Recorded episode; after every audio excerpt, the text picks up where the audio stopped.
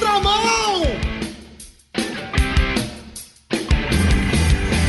Está começando mais um Na Contramão. Eu sou a Gabi Gouveia e estou com ela. Débora Garcia. Isso mesmo, e hoje a gente veio aqui para conversar sobre um tema que tá na Bíblia, galera. Porque, ó, normalmente a gente chega, senta aqui com um tema e sempre a aplicação tem na Bíblia, né, amiga? Mas hoje a gente tirou exatamente do texto. Então, se você quiser já acompanhar com a gente, abre aí a sua Bíblia, tá bom? Em Gálatas. E mais pra frente a gente fala por quê. Porque, amiga, vamos apresentar o nosso convidado primeiro? Sim, hoje a gente tá aqui com o pastor Rafa. Esse assunto tão teológico, tão teó, teológico. Buguei tudo, né? É o teólogo que a gente vai conversar sobre teologia. Tá certo. E, meu, já que a gente tá crente, né, Gabi? A gente quer falar de Bíblia. A gente tá muito crente. A É. gente chamou o Rafa aqui pra conversar com a gente. Seja muito bem-vindo ao Na Contramão. Muito obrigado, muito obrigado. Um prazer estar com vocês. Rafa, já conta um pouquinho pra gente sobre o seu trabalho, o seu ministério, quem é você, se quiser apresenta a galera, família, igreja, tudo junto. Eu sou o pastor Rafa, sou pastor da nova geração da Igreja Batista Central de Santa Amaro. Eu originalmente sou da Zona Leste. A vida inteira fui ali de Itaquera, pastorei lá com o pastor André na PIB de Itaquera, também juventude. A vida inteira, até aqui, trabalhei com juventude. E sou casado. Agora, na próxima segunda-feira, faço 19 anos de casado. Trim, bastante, hein? trim, trim. É, casei bem novinho. Só para os ouvintes saberem que eu sou novo. anos? Com quantos anos você casou? Casei com 21 anos. Ó, Eu eu tava- casei com 20. Ó, Ganhei de você. Eu tava no segundo ano do seminário, aí eu casei com 21 anos, tenho uma filha, a Ana Beatriz, de 13 anos, e o Pedro Henrique, de 9 anos. Hum. Olha, então você trabalha com jovens na igreja e dentro de casa também. É, eles estão chegando aí, viu? É, eu falei que quando eu vim aqui pra Central, eu falei que eu tava iniciando uma nova fase, porque agora eu ia ser pastor da minha filha. Eita. Porque ela tava Eita. saindo das crianças e entrando nos adolescentes, né? Que era uma nova fase pra mim. Até então, Uhum. eu tinha sido só pai, né? Agora ia ser pai e pastor dela. Que legal. Ó, a Gabi falou então para os nossos ouvintes já abrir aí a Bíblia em Gálatas. Gabi, por quê? Conta pra Por gente. quê, galera? Eu- na verdade, gente, esse tema surgiu porque no- nós estávamos conversando, né, numa rodinha de amigos. E aí, eis que um felizardo, né? Ele disse assim: não, porque os frutos do espírito. Eu fiquei, calma, frutos ou fruto? Aí eu fui no pastor e o pastor falou fruto. Aí veio um outro e falou: não, não é fruto, são frutos. Aí a gente entrou num debate. Entendeu? Eu falei, não, então a gente vai ter que perguntar pro pastor Rafa, porque o negócio tá confuso, viu? Então, a gente abre em Gálatas, porque em Gálatas nós temos aquele texto, né, dos frutos de espírito, o fruto de Deus e a natureza humana, né? Então a gente vai ler aí do 16 ao 26, a nossa conversa vai estar mais ou menos baseada aí. Então se você quiser ir ouvindo e lendo também e falar, nossa, é verdade, tá escrito isso, ou o pastor Rafa tá mentindo que tá escrito outra coisa, você vai acompanhando com a gente. E aí já queria começar te perguntando, pastor, é, nós somos humanos, nós temos desejos, anseios e, querendo ou não, nosso corpo é pecaminoso, nós somos pecadores. Como que o Espírito de Deus, sendo tão puro e tão perfeito, consegue habitar dentro de um corpo pecaminoso, cheio de desejos que são maus? É uma coisa é, até interessante a gente falar, Gabi, porque vou voltar um pouquinho aqui de Gálatas para a gente falar do contexto. Por que que Paulo vem falar sobre os frutos do Espírito, né? O contexto de Gálatas, da carta é, de Paulo a Gálatas, é que eles estão ali com judeus, né? E com gentis na mesma igreja. E os judeus estão inserindo a lei de Moisés agora na igreja cristã. E aí, Recentemente, na minha igreja, fazendo um paralelo com a juventude, a gente estava estudando o Sermão do Monte. E nós chegamos na aula para falar sobre olho por olho, dente por dente. E eu perguntei para eles: a gente hoje tá na, na regra do olho olho, dente por dente? Tamo, Gabi? Não, Não tamo. porque a lei agora veio com Jesus, ele Em cumpriu a teoria, lei. não, né? Então a lei mudou? Mudou? não, a lei não mudou porque Deus é imutável. Já era lei antes. Já Só que a gente não tava seguindo essa lei. Então, é isso que é muito importante pra gente fazer esse paralelo pra gente chegar em Gálatas. Deus é imutável. Certo. E ele que colocou a lei. Então a lei não mudou. O que que mudou? A aplicação da lei. A forma como se aplica a lei. Ainda é olho por olho, dente por dente. Só que Jesus carregou sobre ele as nossas ofensas. Jesus carregou sobre ele o olho que eu, que eu te furo. E aí vem toda a lógica do perdão e da misericórdia. Então, quando os é, judeus tentam implantar na igreja cristã a lei de Moisés, Paulo não exatamente está combatendo a lei de Moisés. Porque a lei de Moisés não era um problema. O problema era a forma como os fariseus e os judeus estavam aplicando a lei. A forma como eles aplicavam a lei. Então, Paulo vem dizer aqui na questão do fruto do espírito é que não adianta você saber a lei, não adianta você aplicar a lei se você não for uma transformação dessa lei se você não for uma vivência dessa lei. Então, mesmo a gente sendo pecador, o Espírito habita em nós. E nós precisamos deixar o Espírito fazer as coisas por nós. Então a gente pode, sei lá, se converter, se batizar e, e continuar pecando? Sim, porque nós somos habitados e não possuídos pelo Espírito. Hum. Se nós, eu costumo falar muito isso, porque se a gente é possuído, o Espírito ia tomar conta de nós e a partir de então fazer as coisas por nós. Mas nós não somos possuídos, nós somos habitados. Eu preciso deixar o espírito agir. Eu preciso, eu preciso me esforçar para não pecar, eu preciso me esforçar para ter uma vida de, próxima de Deus. Tanto que a gente fala que a salvação é um processo, né? Uhum. Tem o dia que eu me converti, então estou salvo, e tem um dia que eu serei glorificado. E aí, nesse dia, acabou tentação, acabou briga, né? Acabou todo o esforço. Mas entre o dia que eu me converti e o dia que eu serei glorificado, que é ou na minha morte ou na volta de Cristo, que nós vamos para a glória, existe um processo de salvação. O que, é esse processo de salvação? É o meu amadurecimento cristão. Hum. Então, eu todos os dias. Quanto mais eu leio, mais eu entendo o que Deus quer da minha vida. Quanto mais eu oro, mais eu entendo o que Deus quer da minha vida. E vou me amadurecendo, vou crescendo, né? Por isso que a gente fala que o novo convertido toma leite, né? Para depois poder comer feijão, para depois poder comer uma feijoada, né? Tomar café puro sem açúcar. é né? tipo isso. Não. Eu ainda não cheguei nesse ponto. Nem eu, amiga. Oxe, tô, um sou recém-convertida do café eu, com leite. Eu também não, não. Café sem açúcar não vai. É, então, por quê? Porque o novo convertido, ele ainda não tem instrução, ele ainda não tem maturidade para lidar com alguns pontos. Você não vai pôr um novo convertido para dar aconselhamento. Porque ele ainda precisa ser aconselhado. E, e também não dá para cobrar tanto do novo convertido. Né? Eu acho que esse é um erro que às vezes a gente peca, né? Em relação à a, a igreja no geral, né? Muitas vezes nós mesmos, a gente se acha o maior cristão, né? Quando a gente se compara com outros. Mas às vezes a gente faz isso. A galera acabou de conhecer Jesus, acabou de entender o que é a igreja de Cristo, a, a conviver, né, na comunidade e a gente já tá cobrando tanto da pessoa. A pessoa faz um negocinho que a gente considera errado, a gente já vai Mas eu acho que também tem muito não recém-convertido, sei lá, velho convertido, uhum. que usa de justificativos para continuar pecando. Ah, então, ah, eu até queria perguntar isso, sabe? Porque assim, ah, e vivemos num processo onde um dia seremos glorificados, beleza apesar de nossa natureza humana, tudo bem continuar pecando depois que eu me converti, porque eu posso usar a justificativa. Ai, mas ser humano é lutar contra o desejo, é essa luta eterna. Tá, mas até que ponto? Até que ponto. Parece que a gente sai de um, de um extremo e vai pro outro, né? É, tipo, então. Até que ponto vai a desculpa? É que, na verdade, então, é, a gente tem, desde Eva e Adão, né? A gente tem o costume de justificar os nossos pecados, né? Mas, na verdade, esse processo a gente precisa entender que ele é para cima, né? Ele não é, não é um eletrocardiograma, né? Que é para cima para baixo, para cima uhum. para baixo, né? Ele é para cima. Eu preciso crescer e crescer é para cima.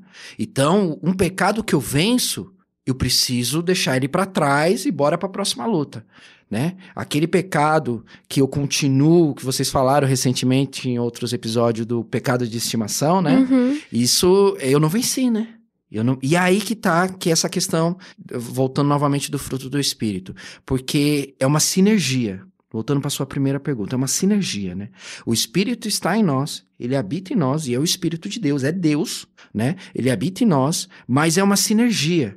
Eu preciso me esforçar, eu preciso ser um cristão melhor. E como é que eu sou um cristão melhor? Lendo a Bíblia, orando, em comunhão, servindo as pessoas. E é basicamente essas, essas, esses pontos que Paulo listra como fruto do Espírito, né?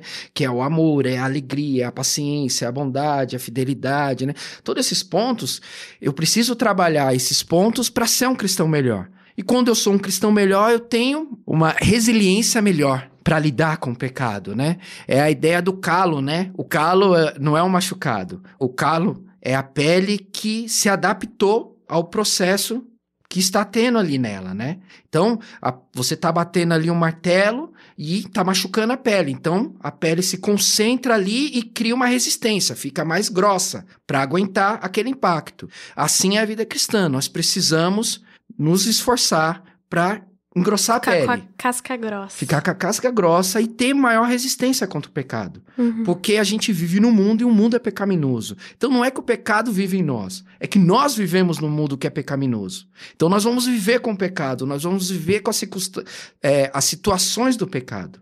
E aí nós precisamos criar resistências para resistir ao pecado, para resistir às tentações. E aí é crescendo, né? Eu costumo falar para a juventude que a vida cristã não é uma escada rolante que você sobe, fica numa boa e ela vai subindo, te levando para o céu, né?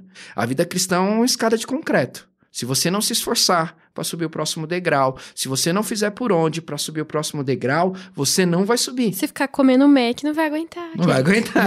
você vai ficar estagnado naquele degrau, né? Se você parar num- numa escada de concreto, você não vai para lugar nenhum, né? Você precisa se esforçar, você precisa subir o joelho, você precisa segurar no corrimão, você precisa fazer algo. A vida cristã é a mesma coisa. Não basta aceitar Jesus, né? Jesus é o suficiente em nossa vida, mas o processo é uma sinergia entre a sua vontade e a vontade do Espírito. Então você precisa deixar o Espírito trabalhar. Você precisa seguir as orientações do Espírito, né? Eu gostei Uhum. muito do, do, do podcast que vocês falaram sobre pecado e eu acho que foi você até que falou isso, da vozinha Uhum. que fica falando conosco, Da né? voz da consciência, né? Que fica, É. poxa vida, de novo.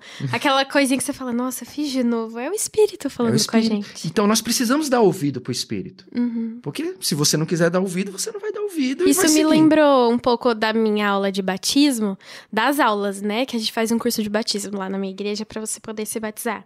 E aí eu lembro que numa das aulas, acho que ou foi meu pai, que é meu pastor, né, no caso, ou foi a professora, não lembro quem falou, mas disse: "Ah, depois que você se batiza, não, você vai morrer, certo, pra sua vida e tal, o seu lado humano, e aí você vai viver para Cristo, beleza? Mas isso não significa que você vai, sei lá, morrer pro seu pecado e nunca mais que ele vai bater na sua porta, que vai ser fácil, que você vai ser uma super guerreira de Deus e ah, vai ser mais difícil.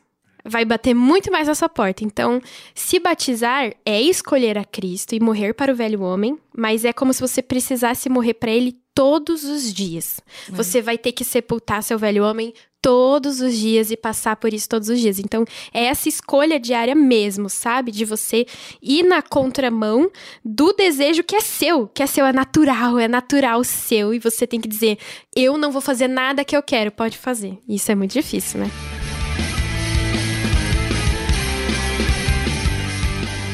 Acho que uma coisa que conversa bastante com o que vocês estão falando aí é o fruto do domínio próprio, né? E é um dos que eu mais admiro. Eu sempre gostei disso. Então, é muito engraçado, porque às vezes eu tô numa situação onde, meu, eu tô conseguindo muito dominar minha carne, ou é, ser um pouco mais racional, assim, nesse sentido. Eu falo, nossa, Débora, você tá indo muito bem. Ai. E aí, quando.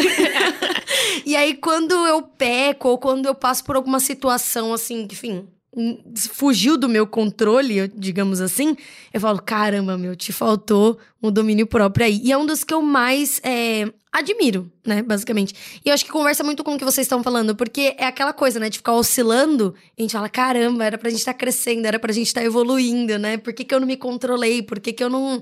Enfim, não orei antes pedindo ajuda pra Deus. E eu me vejo muito passando por essas situações, assim, sabe? Óbvio que tem todo, todos os outros, né? Você comentou aí alguns, que é de se admirar também, mas eu particularmente gosto muito desse.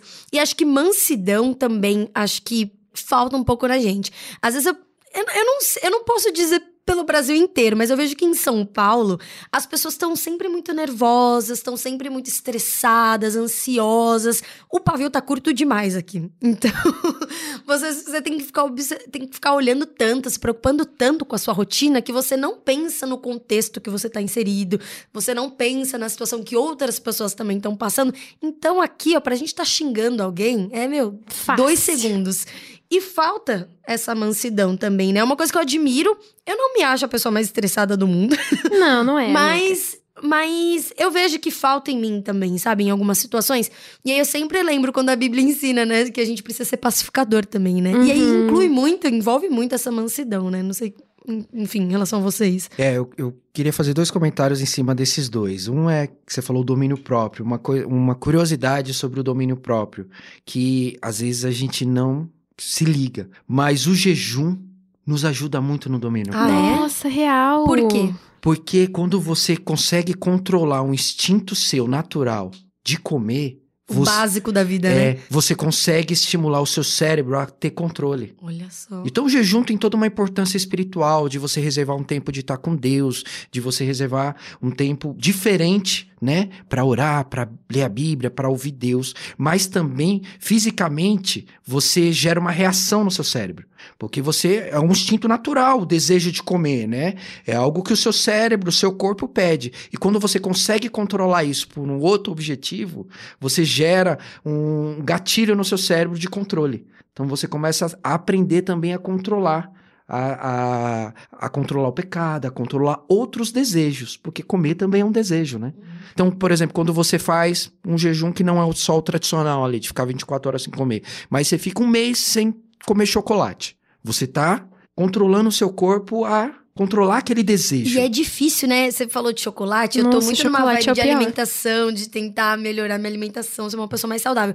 É engraçado como o nosso corpo pede por doce, né? Quanto mais a gente come, mais a gente pede e mais difícil é a gente largar. E falta total domínio próprio nisso daí, porque, gente, é muito difícil largar alguma coisa que o nosso corpo tá acostumado e coisas que estão fáceis pra gente, né? Uhum. E eu acho que isso envolve muito o pecado também. O pecado tá fácil ali, né? E é então, quanto mais tempo você fica, E vira um vício, né? Né? O pecado, Mas geralmente. você se une a ele, né? Sim, é muito difícil. Acho que dá até pra fazer uma comparação É, aí. Porque o pecado é, gera um prazer, né? Uhum. De alguma É forma. bom. Senão a gente não ia pegar É. legal. E, e Mas é muito momentâneo, é o que todo mundo fala, né? É Porque depois vem a rápido. culpa, vem aquele peso. E aí gera um vício no seu cérebro. Mas só né? gera peso, só gera peso se você estiver muito ligado ao espírito. Sim. Porque quem gera o nosso arrependimento é o É espírito. verdade. Senão a gente vai continuar achando bom e É maravilhoso. verdade, mas é engraçado como muitas vezes ao longo da vida eu fui escutando pessoas não cristãs que não tinham um passado assim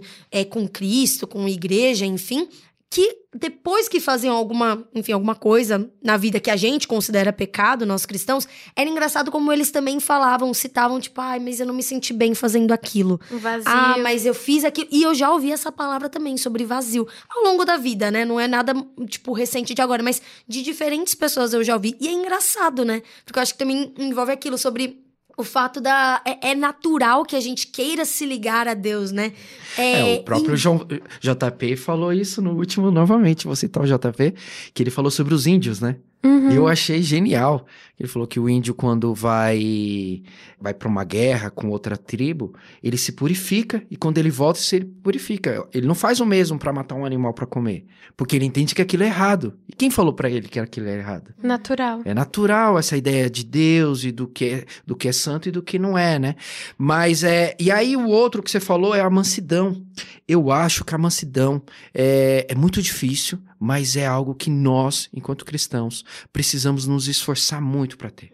Porque a gente vive num mundo tão louco, num mundo tão louco, que só de você ser manso, você já consegue trazer Você paz. assusta, né? É, e você consegue trazer paz, você consegue trazer solução para um, um, um mundo em guerra, né? Então eu lembro que um período, uma outra igreja que eu servi, e a gente lá era uma igreja em pequenos grupos e eu dava aula do livro Um Cristão Contagiante. Que era sobre fazer discípulos. E aí a gente tinha algumas questões práticas no livro, né? Sobre fazer discípulo. A gente, é, tipo, você tinha que se aproximar de alguém e tentar fazer daquela pessoa o seu discípulo. E aí eu falava pro, pro pessoal na sala, eu falava, no mundo tão louco que a gente tá, se você der bom dia pro seu porteiro todo dia, você já vai conseguir se aproximar É dele. um diferencial, né? Já é um diferencial. Se você falar com, com um cara que trabalha no elevador no seu serviço, já vai espantar, já vai fazer a diferença. Falar com um cobrador de ônibus, que agora não existe mais, né? Falar com o cobrador... Ainda existe, ainda, existe. já, já é um diferente. Então eu acho que é algo que nós precisávamos ter foco, em ser manso, em, em ter mais paciência na fila do mercado, em ter mais paciência no trânsito, em ter mais paciência com os colegas de trabalho. Com isso, eu acho que a gente já traria uma pô, algo diferente ali, algo diferente naquela pessoa. E as, no, isso nos ajudaria a nos aproximarmos da pessoa. Uhum. Eu acho que o principal fator de Cristo, assim, era sempre a mansidão, né? Onde ele chegava, ele levava paz. Uhum. Onde ele chegava, ele trazia solução, né? E a paz é a solução, né? Sim. É engraçado porque eu acho que quanto mais a gente tenta exercitar a mansidão, a paz, a paciência, né? Que são todos aí frutos, é, a gente vai aprendendo de pouquinho em pouquinho a amar mais o próximo. Por quê? Porque a gente Que é vai o primeiro entendendo... que tá aqui na Bíblia. que é o mais difícil. Porque é engraçado, porque a gente começa a controlar aquele estresse nosso, aquela ansiedade, aquele egoísmo mesmo, né, que a gente tem, né, de só olhar para nós mesmos. A gente desacelera isso e começa a olhar por que que eu preciso ter mais mansidão? Por que que a tal pessoa está falando do jeito que ela está falando ou está agindo do jeito que ela está agindo? Por que que eu não dava um bom dia, agora eu estou dando um bom dia? É engraçado esse do bom dia, gente, porque assim, se você não costuma dar bom dia para as pessoas, se você não costuma colocar muito sorriso no seu rosto no seu dia a dia enquanto você conversa com outras pessoas, faz o teste. Eu já fiz esse teste. Eu sou uma pessoa um pouco mais simpática, mas eu também não sou de ficar falando com todo mundo. Ah, não, amiga, Mas- você é tão chata. Mas é engraçado, façam esse teste na rua. As pessoas ficam com cara fechada. Você dá um sorriso, você fala um bom dia, um tudo bem, a pessoa muda a fisionomia dela de um jeito, é gritante. Eu não sei se vocês já fizeram esse teste, mas façam, gente. É muito engraçado, porque às vezes a pessoa tá sendo grosseira com a, com a pessoa do seu lado e quando você chega e fala um oi, fala, dá um sorriso, pergunta se tá tudo bem, dá uma risadinha, a pessoa muda completamente. Então a forma que a gente age com os outros faz muita Você diferença. desarma, né? Você, Você desarma, desarma, a outra pessoa. desarma. É muito interessante isso. E é, é muito interessante essa questão do uns aos outros, né? Porque eu tava ouvindo uma entrevista de um monge, e aí o repórter perguntou pra ele o que é ser um monge. E ele falou que um monge é alguém que se retira, se retira da sociedade, se retira dos problemas, para estudar a Deus, para se dedicar a sua vida a Deus. Aí ele completou assim: "Mas depois de um tempo, eu entendi que não dá para você ser um cristão sem conviver com as pessoas, sem estar em comunhão com as pessoas, sem o uns aos outros." É. né? E acho que Cristo resume bem isso, né? Uhum. Então, ah, se a gente pudesse resumir aqui, o, o fruto do Espírito é uns aos outros. É você amar a Deus sobre todas as coisas e ao seu próximo como a ti mesmo. Né? É você ter consciência do que o outro precisa. se- É, ter... Aí você vai aplicar tudo, né? A paciência com o outro, o amor ao outro, né? Você vai tudo, a mansidão, o autocontrole. Se você conseguir olhar o outro como você mesmo, a partir das necessidades do outro e da sua, a gente vai conviver enquanto sociedade melhor, enquanto cristãos, enquanto o amor de Deus. E aí eu queria usar um segundo para fazer um merchan. Eu estou lançando um livro agora, se Deus quiser, até o fim de agosto, que se chama Uns aos Outros, Ah, que legal. que é uma série de mensagens minhas em todos os textos de Jesus que ele fala uns aos outros. Tudo que está na Bíblia, que está uns aos outros, e ao longo da minha vida ministerial que eu preguei, a gente fez uma coletânea de temas onde se aplica uns aos outros. Muito Nossa, bom. demais. A gente tem que gravar um episódio sobre isso depois, É. hein? Já que a gente tá caminhando pros minutos finais, eu queria a cruel pergunta da juventude lá, Hum. Ai, que eles estavam quebrando a cabeça. Fruto ou frutos? Vai ter as duas, vai ter comentaristas que defendem os dois pontos, né? Eu, eu gosto da, do singular, Fruto. fruto. Porque, na verdade, tudo se resume ao espírito, Hum. né? Tudo se resume a, a um espírito. Então, né? o, o fruto, no caso, é o espírito. É o espírito. E os nutrientes seriam essas coisas aqui. Isso, Ah. porque na verdade assim, é a habitação do Espírito em nós, Uhum. né? Então, resumindo essa questão do fruto do Espírito, o fruto do Espírito é a transformação de Cristo, né? Quando eu sou convertido, eu sou transformado. E quando eu sou transformado, automaticamente as minhas atitudes mudam. A, a forma de olhar para o outro muda. A forma como eu enxergo o mundo muda. Eu não merecia e mesmo assim fui perdoado. Então eu posso perdoar o outro. Eu posso amar o outro. Então é, isso tudo vem a partir da conversão, a partir da transformação, né? Que é diferente, por exemplo, todos esses frutos do Espírito você pode aplicar a uma pessoa bem educada, uma pessoa, né? que é gentil, a gente conhece na vida a pessoa gentil, mas é diferente. O fruto do Espírito, ele não só é gentil, ele gera é, transformação na sua vida e na vida do outro. Né? Então eu gosto do singular porque está relacionado ao Espírito Santo. Uhum. É o que o Espírito Santo age em nossas vidas. Legal, vou até deixar uma música aqui para você ouvir no final, terminar aqui esse episódio. Você corre lá, Pregador Lu, tá bom? Tem aquela música. Árvore que não produz nada vira lenha, só serve para queimar e vira cinza na fogueira. Então, para você purificar o clima, gerar bons frutos, só você aceitando mesmo que o espírito age através de você, porque se converter e não fazer nada depois, meu irmão, não vai dar fruto nenhum. Muito obrigada a todos.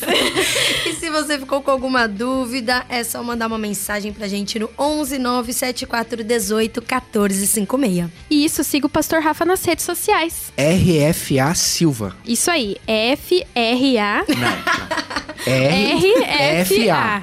Silva. Isso. A gente vai deixar na descrição do episódio. Corre na descrição, manda uma mensagem pra gente no nosso WhatsApp, tá bom? Siga a RTM nas redes sociais também, arroba RTM Brasil. E a gente volta quando, amiga? Na semana que vem, com certeza. Muito obrigado. Falou!